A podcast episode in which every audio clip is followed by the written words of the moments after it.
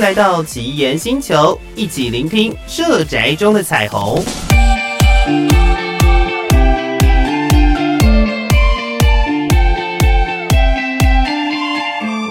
社宅中的彩虹，一起聊聊性别多元大小事。各位听众朋友们，大家好，我是米娅。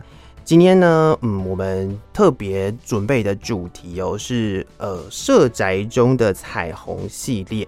那我们都知道，其实，在台湾呢，呃，算是亚洲地区性别平等的一个，我们现在常讲灯塔啦。那这个，等一下，我的来宾突然间笑了一下。对，我们常常会讲灯塔啦，也就是呃，其实台湾在做性别平等的运动上面，嗯，算是进程。呃，大家都有目共睹的。那今年其实也有蛮多的改变的，从之前的专法同婚专法通过到现在，其实今年也出现了呃所谓的跨国同婚的部分。然后接下来呢，还有同性家庭的收养议题，其实都在今年有非常大的改变。那今天我们特别呢来做这个单元哦，就是要来跟大家分享。呃，所谓在社宅当中的一些性别的多元族群，今天呢，第一个邀请到的来宾是我们呃社宅的嗡嗡，欢迎嗡嗡。嗨，大家好，我是嗡嗡。是，那嗡嗡可以先自我介绍一下吗？好，我叫嗡嗡，然后我是高雄人，我来自高雄。嗯哼，嗯，然后就是因为今天是要讲性别议题嘛，然后我自己的自我认同是双性恋。然后我现在在做多元族群的，就是性别议题的工作，是在彩虹平权大平台。嗯，对，哇，那其实也是在社运的方面。的先行者，我只能这样讲。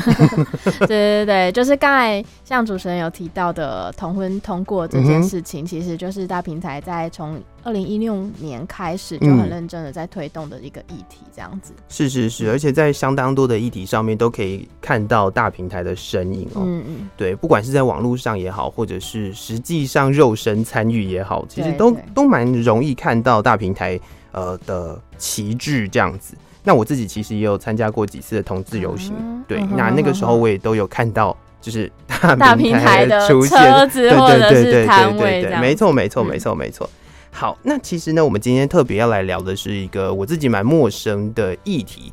那呃，在这个议题上面，我自己也琢磨的比较少，毕竟我之前呢，呃，我自自我认同的部分可能会比较偏那男同志，所以我的社交圈。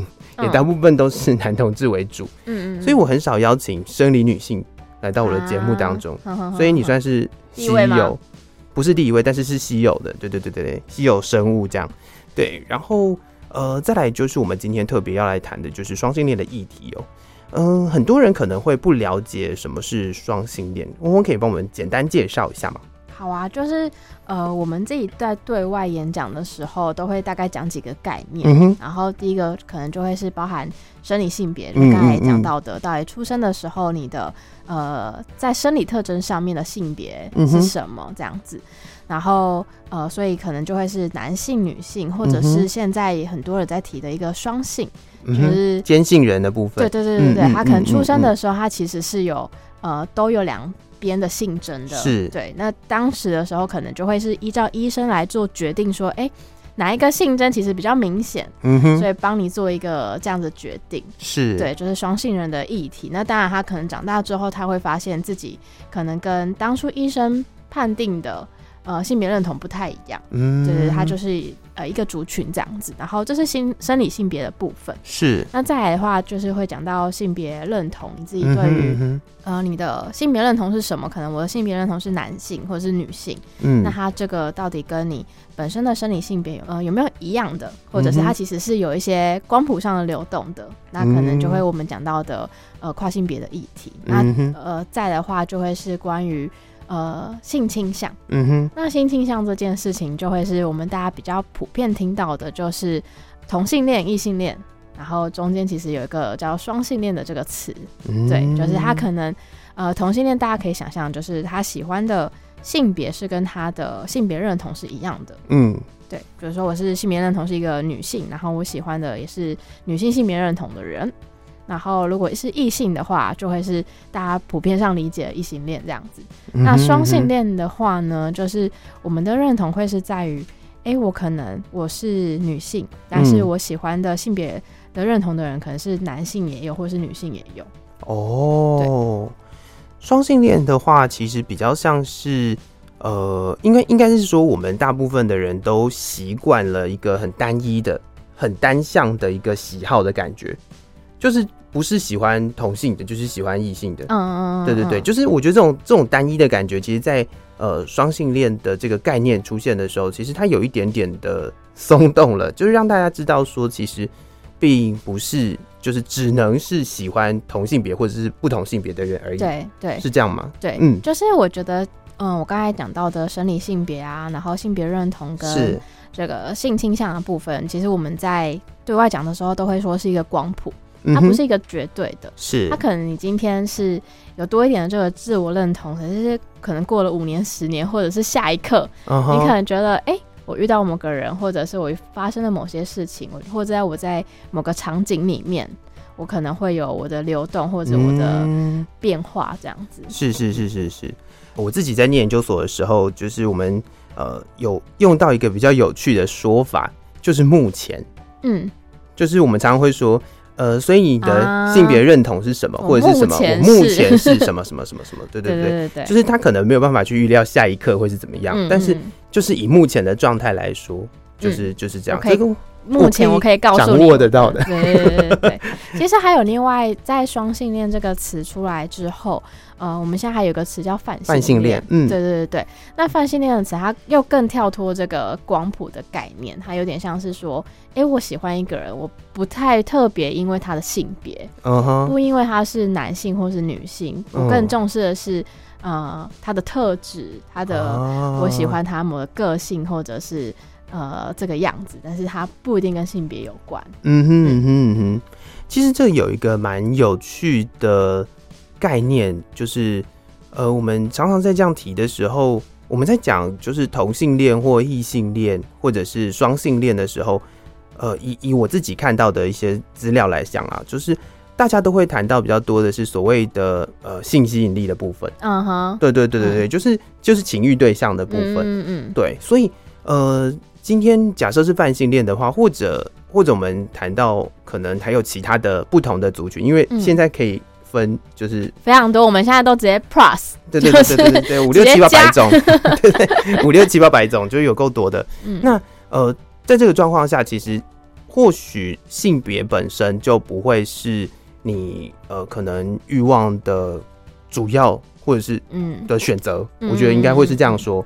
对，我觉得这个概念有点像是我们也慢慢的想要去把性别这件事情去区分所有事情的这个概念，慢慢把它拿掉。嗯，嗯有点像是说，呃，他今天有点像是一个星座的概念，是，就你不会特别，我一定要找一个射手座的哦，对，或者我一定要找一个男性或是一个女性，是是是，它其实不再成为一个特定的标签。嗯哼嗯哼，说不定就是有的人觉得。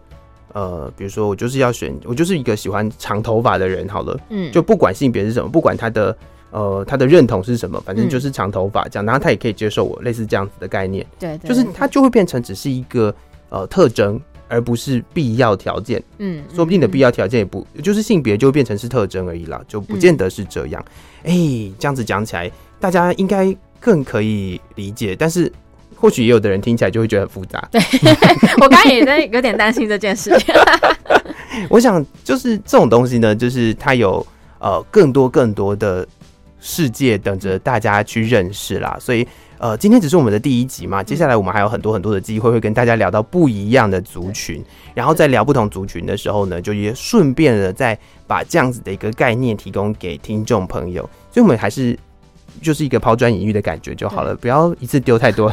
我我觉得大家可以 慢慢认识的方式，其实是透过个别，嗯哼，就是每个人其实都有自己的独特性，是对。那你如何透过不同人的故事，去更了解不同的族群，或者是你身边的人？是是是，我觉得这个很重要。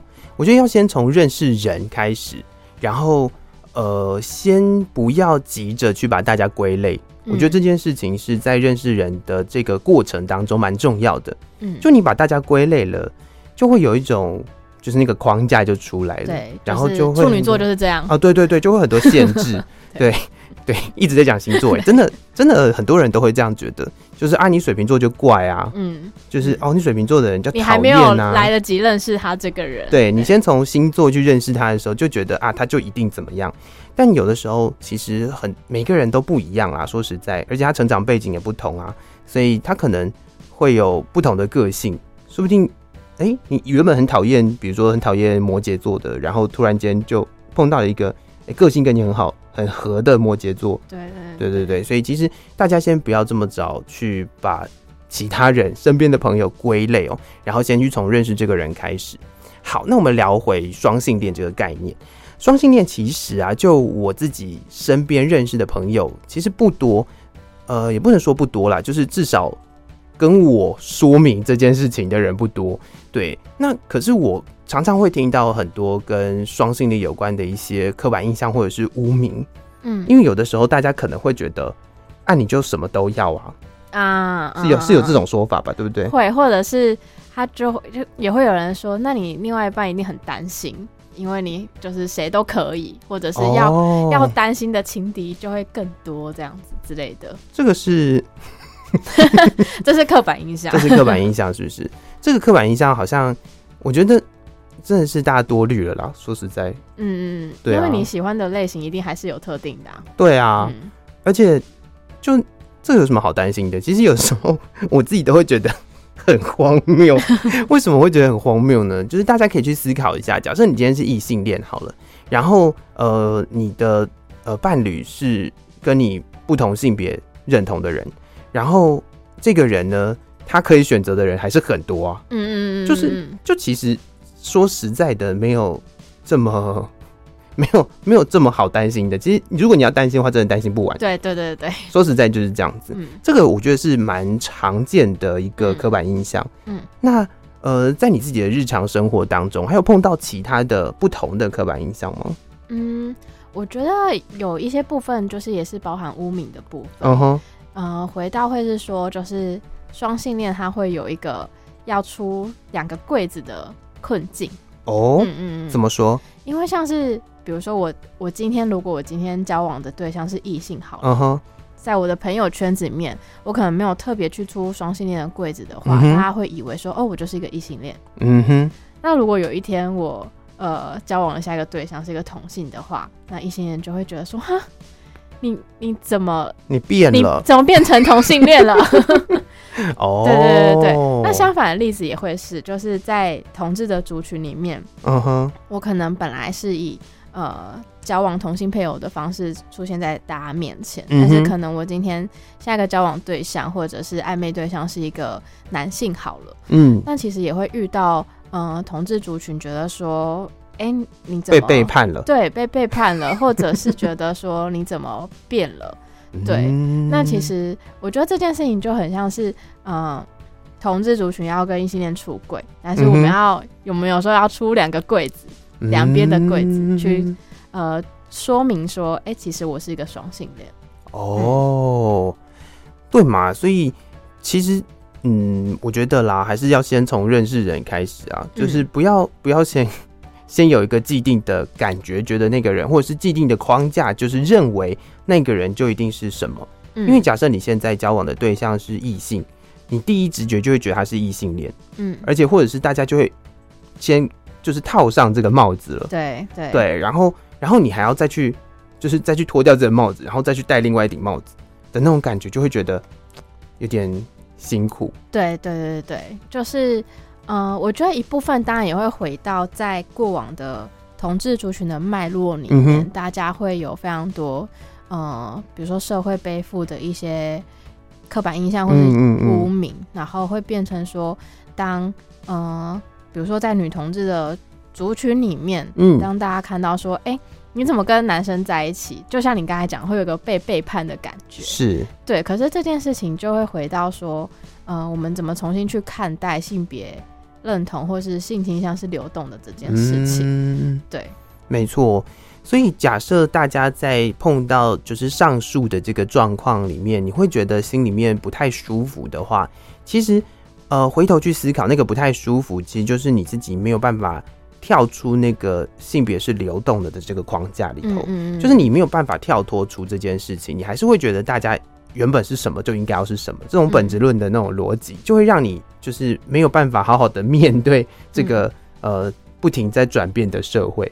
对对，我觉得回到比如说女同志的社群里面，我觉得不一定是女同志啦，嗯、因为我也遇过呃。在男同志的社群里面，他们遇到双性恋的时候，也会有很多的批判或者是担忧。嗯，对，因为我觉得那这件事情，当然还是回到同志族群在过往的历史脉络里面，很多时候是面对到被压迫，是或者是被就是呃很多。在一起的对象最后走到异性恋的婚姻，uh huh. 他们会有一个很大的背叛感，或者是被抛弃的感觉。是，对。那当然，对方走到异性恋婚姻，有些人是不得不的选择，uh huh. 在那个时空背景下。那有些人可能就是他其实就是一个双性恋。嗯哼、uh，huh. 对。可是，在过往的社会中，这件事情不一定可以被好好的聊开，被好好的诉说。Uh. 那这件事情很容易就会变成是同志族群里面的一个。过往的一个创伤，嗯，对对对，然后现在，我觉得现在其实大家对双性恋的概念有越来越呃认识认识，对，然后也就像你刚才讲的，越来越了解光谱流动的这件事情，所以我觉得在对双性恋的一些污名跟刻板印象，其实是有慢慢的消除的，嗯，对对对对。其实我觉得会啦，就是会透过大家更认识不同的族群，或者甚至是用更。开阔的心胸去面对不一样的人的话，就这件事情或多或少就会渐渐的，呃，比较不会造成这么大的困扰了。嗯嗯，嗯是是是。那聊回你的故事好了，嗯、就是呃，我想双性恋的认同，就是就就回到刚刚提到的，就你刚刚提到的那个部分，就是很多时候大家就会觉得，哦，就是我喜欢异性，然后我就是异性恋；我喜欢同性，我就是同性恋。那在你的成长过程当中是。呃，什么时候开始觉得，哎、欸，我可能是双性恋哦的这样子的一个概念出现呢？嗯，我觉得应该是哦，呃，我觉得我从小对于自己的认知与了解就是一个异性恋。嗯哼，我觉得这个概念比较有点像是，呃，从来没有人告诉你有可能有其他的可能性。能性，对，嗯、所以我其实一直到我高中的时候。嗯哼，嗯，然后高中的时候印象很深刻是那个时候，因为我高中读女校，嗯，然后有一个学姐，就是让我觉得很备受照顾，嗯，然后觉得她也很吸引我这样子，对，哦，对，但是我觉得那个时候的我对于呃同性恋或者是双性恋这件事情没有什么样的概念，哦，或者是没有什么太多的这样子的认同，所以我那个时候。会说哦，我喜欢学姐，嗯、但是我并不会有一个自我认同，说我是双性恋这样子。嗯嗯对，然后印象非常深刻的是，呃，那个高中的时候，我第一次参加高雄的同志游行，是。对，然后我是去报名当就是志工这样子，然后我要呃去参加之前，我还告诉我爸，嗯、因为高中那个时候就是你参加什么活动都要跟家长说一声，对对对对，然后我爸那时候就。非常的不能够谅解，他就觉得说，第一个他非常不喜欢这种集会游行的活动，是是是，然后他就会觉得，那你支持就好，你为什么要到现场？哦，对，你支持同志议题可以啊，那你呃一定要到现场去嘛，一定要去跟人家走那个游行嘛，嗯哼，对，然后所以他就问我说，你是同性恋吗？哦、嗯，然后我那时候就是处于一个。我也不知道，然后我也不知道怎么去回应爸爸的这个状态，所以我那个时候就跟他说：“哦，不是，就是我只是因为看到就是呃学姐她就是呃很辛苦啊，然后跟他女朋友怎么样怎样之类的事件这样子，嗯嗯、对，然后但是这件事情呃我就一直放在心上，是，然后其实我真正的认同其实是到大学的时候，哦，就是我大一的时候。呃，学校有非常多的活动，然后有一些是跟性别相关的活动。嗯、哼哼，那那时候我其实蛮积极的投入这些活动的筹备，因为那个时候，呃，我们也是为了同志一体，希望在学校里面办一些小活动，然后是可以邀请同学们一起参与跟讨论的。是。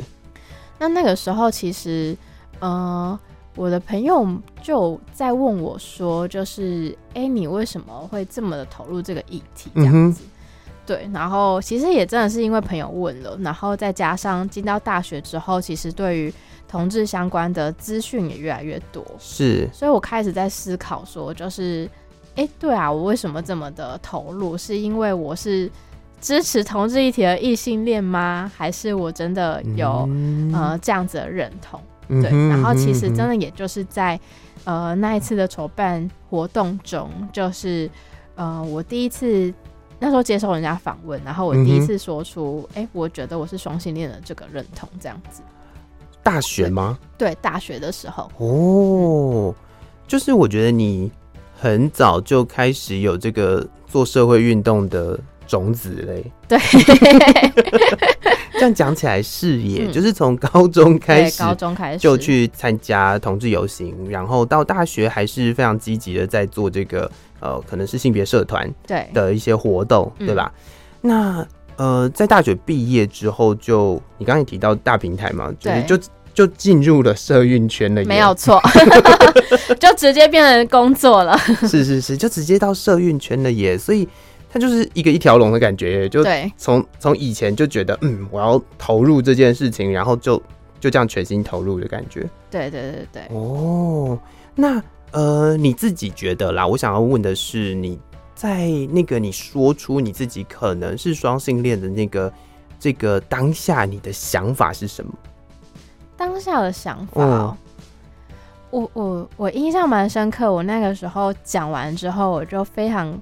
开心的跟我的朋友们分享，oh. 说我把这句话讲出来了。哦、oh. 嗯，我觉得那个感受一部分是蛮替自己骄傲跟开心，然后跟、mm hmm. 呃找到一个认同。嗯哼嗯嗯嗯。其实很多时候，这一个找到自己的认同、归属感，好像蛮重要的。嗯，对，所以。才会可能呃，从原本只是讨论呃同性恋的议题，然后接着开始出现就是其他不同的认同，对，然后像雨后春笋般的冒出来的原因，其实我觉得有一部分啦，也是希望大家可以在这个呃茫茫人海当中找到一个自己觉得你在那个位置你是舒服的，嗯，你是安全的，嗯，你是你是。呃，你你不是只有一个人的那种感觉，对，对，有有很多人跟你一样，可能经历了相同的困扰或者是经验，然后这个东西是可以产生共感的。对，我觉得这件事情也是蛮有趣跟蛮重要的。那你在从高中到大学到现在，哎、欸，我不晓得方不方便这样问哦、喔，就是自己经历了几段感情呢？大概两三段。哦，所以就是。就是呃，同性异性都有吗？呃，主要是同性为主。Uh huh. 对对，我交往的对象。然后当然，呃，我会自我认同是双性恋的原因，也是因为呃，也有喜欢过男生。嗯哼，对，嗯，但是可能没有非常正式或者是长时间的交往经验。对哦，所以呃，其实有的时候大家可能在日常生活当中。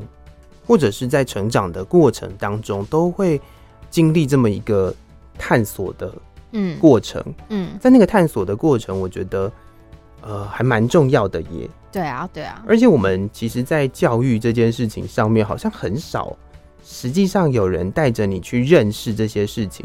甚至现在，呃，就算是性别平等教育法上路了这么长一段时间，嗯，其实大家在呃这个。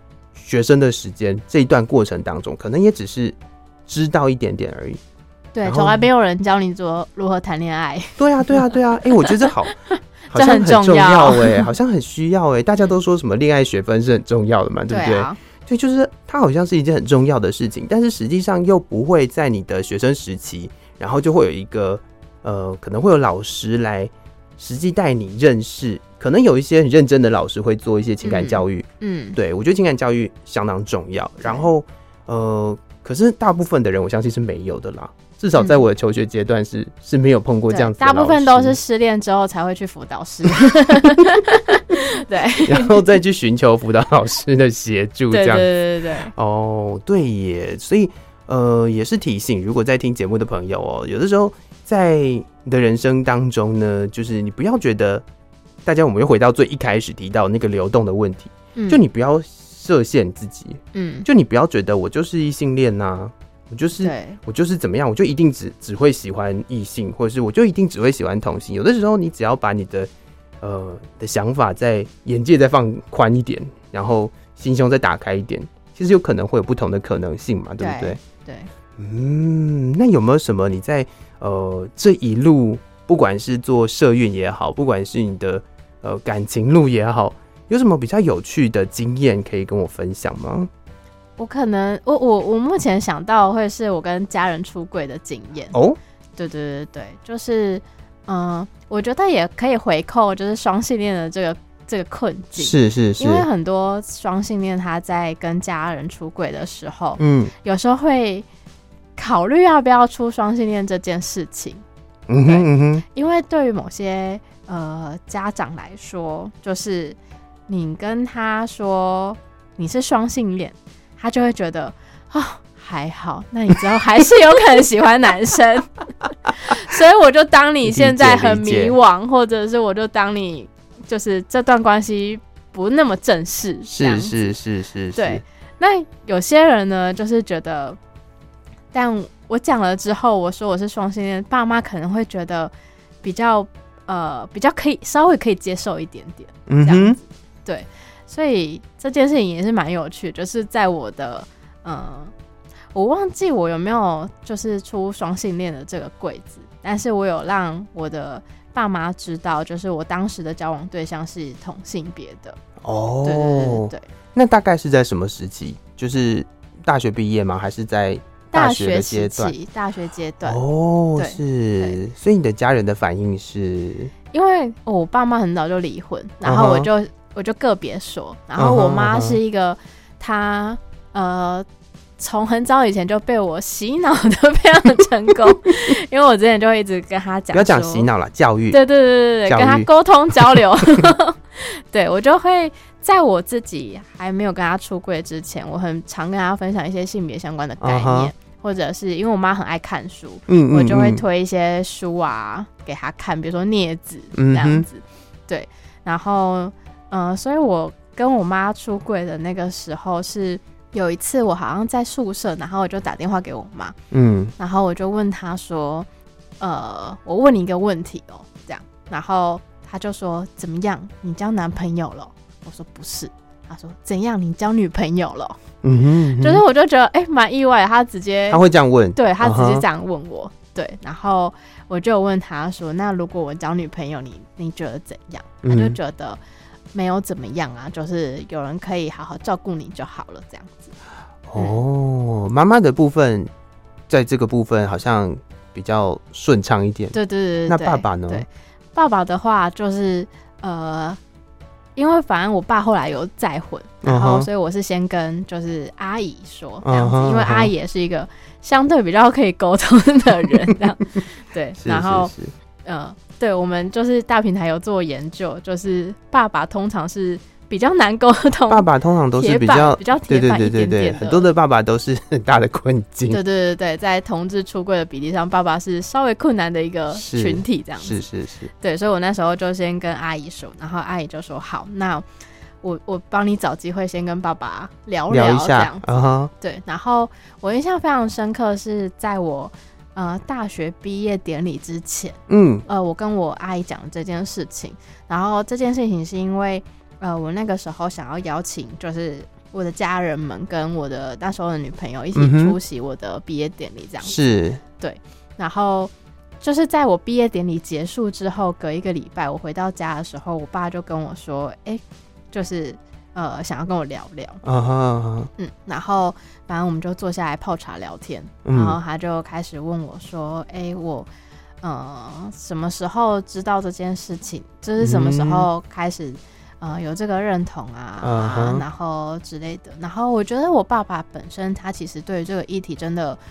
嗯，不太了解，是，然后跟他有非常多对于这个族群的一些刻板印象跟担忧，嗯哼，对，所以他就会觉得说，他第一个反应就会是谁带坏你的？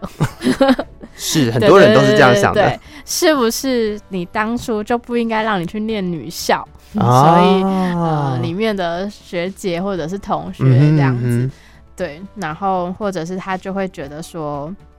是，我是受到别人影响啊之类的这样子，嗯、对，然后跟他就会，呃，很担心我，就是他这对于女同志，就是女性，呃，交往同性的这个刻板印象，就是觉得我们会遇到情杀，因为 新闻都这样，对，新闻都这样子报，okay, okay, 然后又加上就是他觉得。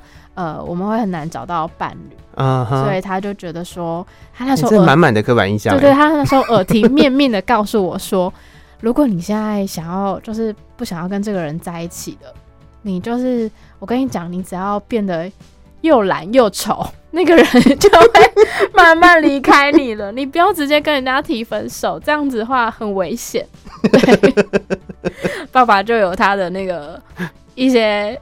呃，配套措施告诉我这样，是是是是是，是。对，但是我觉得那一次的经验就是，呃，聊了很久，然后最后我爸告诉我的是说，呃，他觉得对他来说，他真的非常难接受，就是他觉得他作为一个异性恋的爸爸，嗯，然后他其实非常难接受这件事情，嗯哼，但是他觉得因为我是他女儿，所以他嗯。选择爱你，对对，嗯，就是。他我忘记他确切的词，可是他大意有点像是我没有办法接受这个议题，但是因为你是我孩子，所以我尊重你有这个选择跟这条路这样。子。哦、是，所以整体而言，其实呃父母的反应都是都是我觉得尊重啦。对，说实在，大家比较担心你的人身安全。对对对对对对 对对，比较担心你会不会受伤，但其实大多数的，就是。在你的爸妈的这个情况当中，其实我可以感受到那种满满的关心。对对，对，就是嗯嗯，而且我觉得我爸，因为那个时候是大学刚要毕业，然后其实过了两三年之后，我有明确的感受到他其实对于这件事情的态度有慢慢转变很多。是，对，包含后来他呃愿意跟我的伴侣一起吃饭，嗯哼，嗯，然后跟。他就是也会蛮有趣的，他就会问我说：“那你们有没有要结婚？”嗯哼哼，然后而且他那时候问法很有趣，他就问我说：“就是那你们要去登记还是办把费？” 然后我想说什么意思？现在这个问题到底是我要回答登记还是办把费？就是我爸到底是希望我们私下好好就是登记低调处理就好，还是他想要吃把费？然后我就说我不知道，都可以吧。然后他就跟我说。Uh huh. 我看人家都办在海边，很漂亮。对，他想要吃 buffet，他他心里面可能有一个有个范本，对，就是他有一个觉得好像很不错的那个方式去做这件事情。对对对，然后他也慢慢觉得看我，嗯、呃，那个时候我阿姨跟我说一句话，她就跟我说，嗯、呃，其实是因为我们看到你对于自己想要的很坚持，然后我们知道这就是你的选择。嗯嗯，所以我觉得这件事情有慢慢让我爸觉得说，哎、欸，这件事情是真的，就是我是真的，呃，会有一个同性的伴侣，然后甚至可能走到结婚、走到家庭的这件事情。是是是，哎、欸，我觉得这是一个很不容易的事情哦、喔。就是当然我们也可以看到，就是你的家人当然就是以关心为主嘛，嗯，然后逐渐逐渐的在这个过程当中，他们也成长了。对对，真的，我觉得他们也成长了。嗯然后我相信，因为你把自己照顾好了，所以他们也看到了，就是没有问题的，就是你你你的这个选择是是不会出问题的，你是可以你是可以好好照顾你自己的，我们不用担心你的这种感觉。而且我是有认真在想过的，而不是一时迷惘，或者是 对，或者是搞不清楚自己在干嘛。没错，没错，没错。所以我觉得要走到这一步，很重要的一件事情是理解，嗯，就是你必须要先认识。呃，各个不同的族群，然后要认识这些，呃，可能对很多人来说，对于很多普遍的人来说，听起来很复杂的这些族群，嗯，然后我觉得你在嗯，应该说在探索的这个过程当中，去认识不同的族群，然后去试图找到一个你自己觉得舒服的位置。对，这件事情是相对重要的。嗯嗯，那还有没有什么有趣的故事？除了跟父母出柜之外，跟同学出柜，同学应该还好吧？对，我的同学们都是非常的同温，同温 OK OK。同温层，我觉得这件事情也是因为跟我呃慢慢。呃，建立这些认同的时间点，其实在高中、大学。是，所以其实那个时候，大家对于这个概念的资讯其实是非常足够的，是，然后跟有很多呃，其实也是相同认同的人，嗯、对。但是我我也可以想象，如果我今天是在国小、国中有这个认同的话，其实我可能会遭遇到更多的不知所措跟不友善的对待、嗯。是，所以我觉得就是先建立好足够的知识。我觉得先从认识开始，认识完之后再来找认同，嗯、再来摸索这个认同。嗯，然后有可能你现在的认同是 A，接下来就会变 B，嗯，C，就是这是可以可以流动的嘛。嗯、这件事情其实没有一定要怎么样啦。对，对啊，对啊，对啊。回到我们在节目一开始的时候提到的，就是性别是流动的这件事情。对，也希望大家在听完今天的节目之后，我要。呃，好好的，也不是说好好的啦，就是我觉得可以去思考这件事，嗯、就是，嗯、呃，不要让你自己陷入一个框架里了。嗯嗯，对，有时候更多的了解自己是很重要的，跟接受、允许自己有更多的可能性。对对对，嗯、我觉得有时候就是需要打开你的内心，然后去接受不一样的可能，有可能也是多多尝试嘛，就是多看多经历，其实就会有。呃，有所成长，对，对这个时候就回到一个很心灵鸡汤的状态，没有错。是是是，今天非常感谢嗡嗡跟我们分享，但是我们还有很多其实准备了其他的题目了，所以我们就下一集的时候再来跟大家继续聊。谢谢你，谢谢今天，谢谢嗯，谢谢你今天的分享。节目进行到尾声，非常感谢各位朋友今天收听奇岩星球社宅中的彩虹系列节目，也赶快到 Apple Podcast 或者 Spotify，还有 KKBox 来五星好评订阅我们奇岩星球节目哦，并且也希望大家可以分享给朋友，或者是留言给我们。另外呢，也欢迎大家关注台北市社宅清创的粉丝专页。台北市社会住宅青年创新回馈计划，所有最新的资讯都会在上面跟大家分享，也请大家定期来关注哦。非常感谢大家的收听，我们下次见了，拜拜。